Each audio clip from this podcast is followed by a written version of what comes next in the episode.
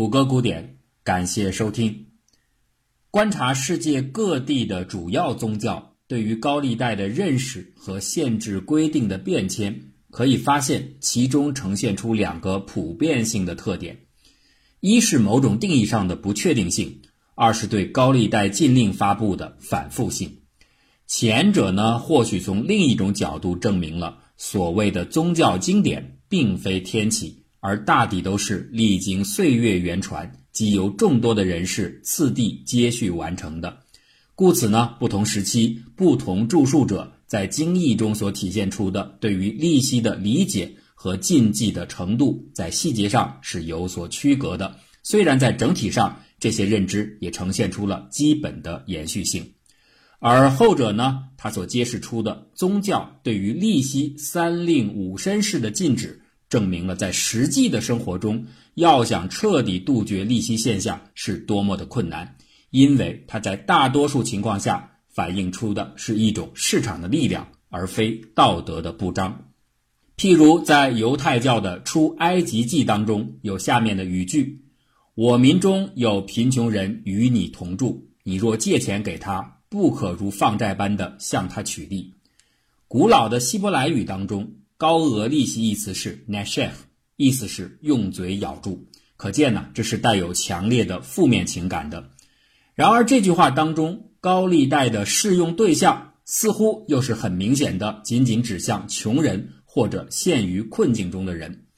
那需要承认的一点是，诸多宗教当中的许多教规，犹如今天简短模糊的美国宪法，甚至也可以说尤其不如。仅凭只言片语，确实很难使后人对这些词句的原始之意一目了然。所以啊，所谓的解读，也只能是后人当中占有主流地位的揣度罢了。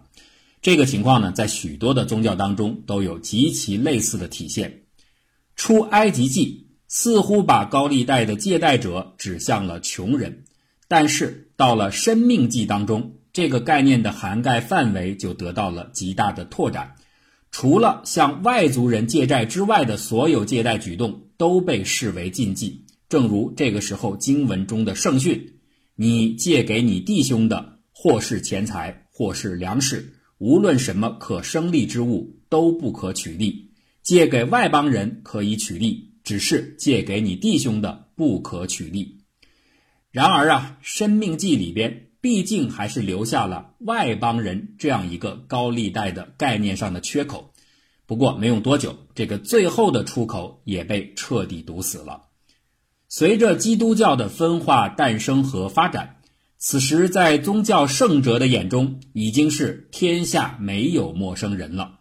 既然所有的人都是自家人，那么所有的借债行为也就都不可取缔。圣哲罗姆曾经宣称。生命记当中对于兄弟之间借贷取利的禁止，已经由先知书和圣经新约进行了确认，而陌生人之间收取高额利息的做法，现在也已经不被准许了。当然了，这个时候理念上的某种不一致性，仍然在不同的圣徒的头脑当中存在着。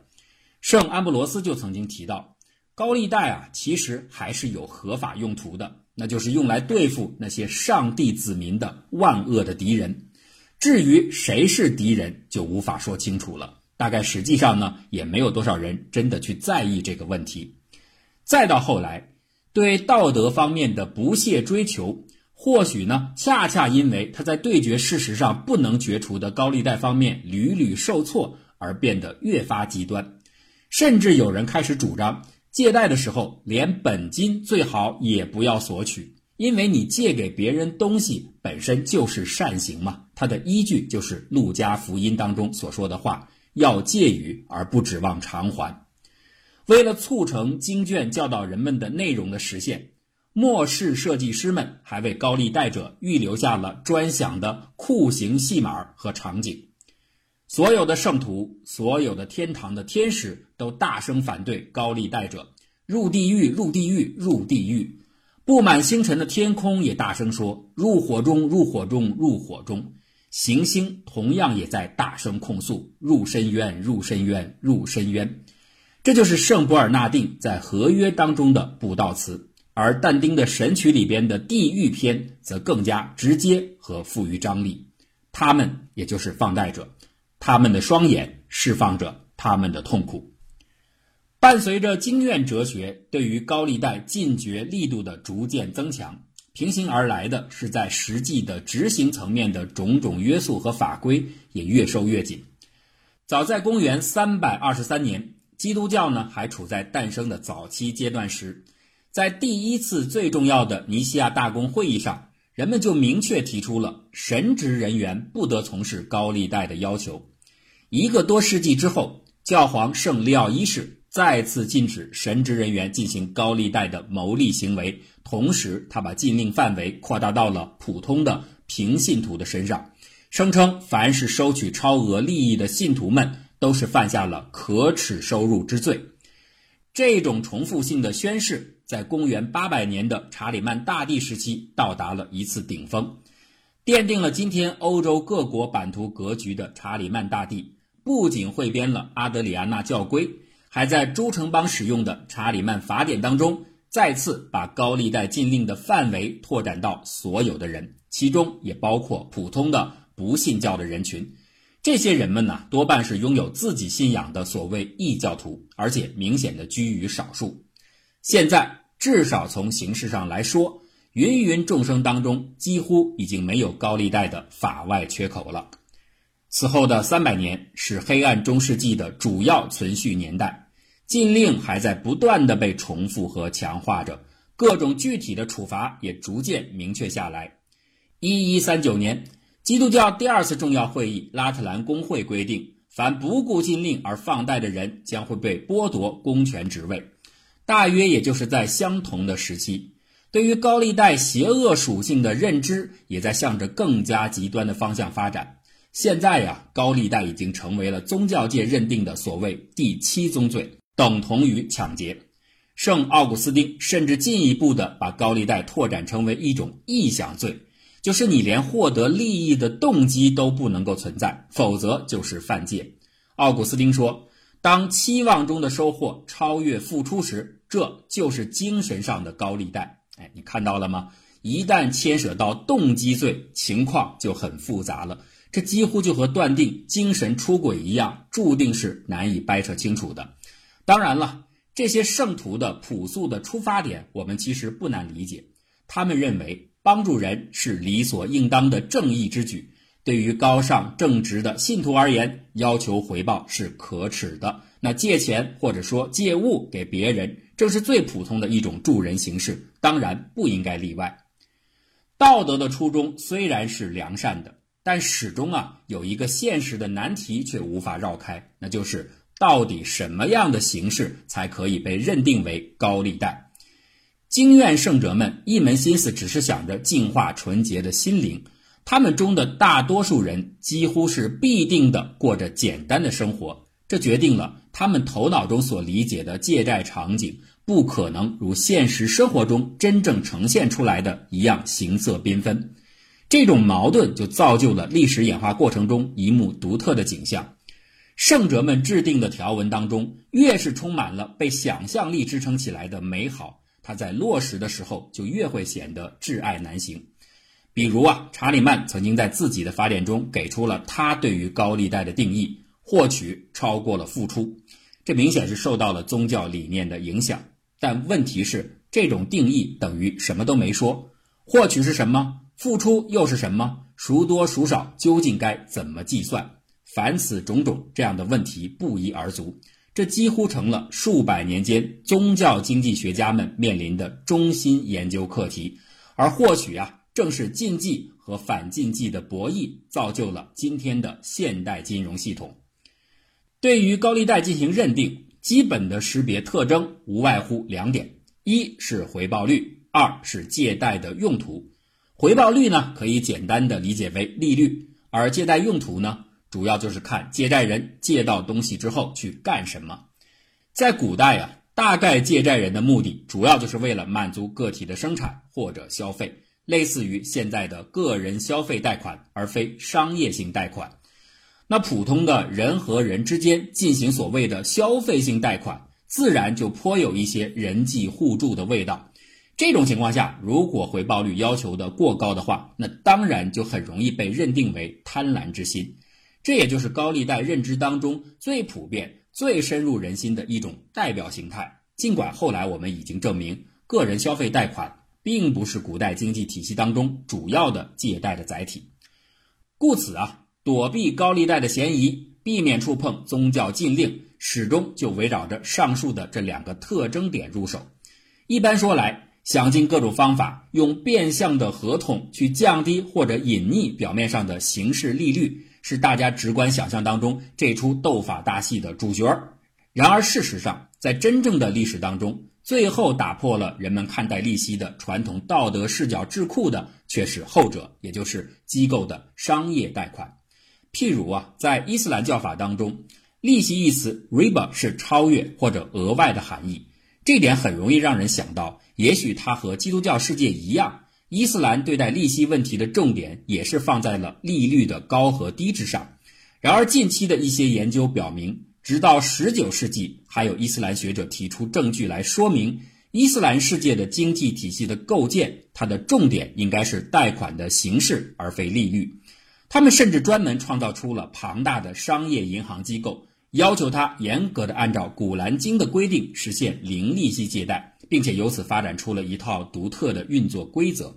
可以说，伊斯兰世界的利息演化规律和基督犹太世界是很不相同的。假如现代世界主流的经济体系是以这样的方式被构建的话，今天的金融世界或许会是另一番面貌。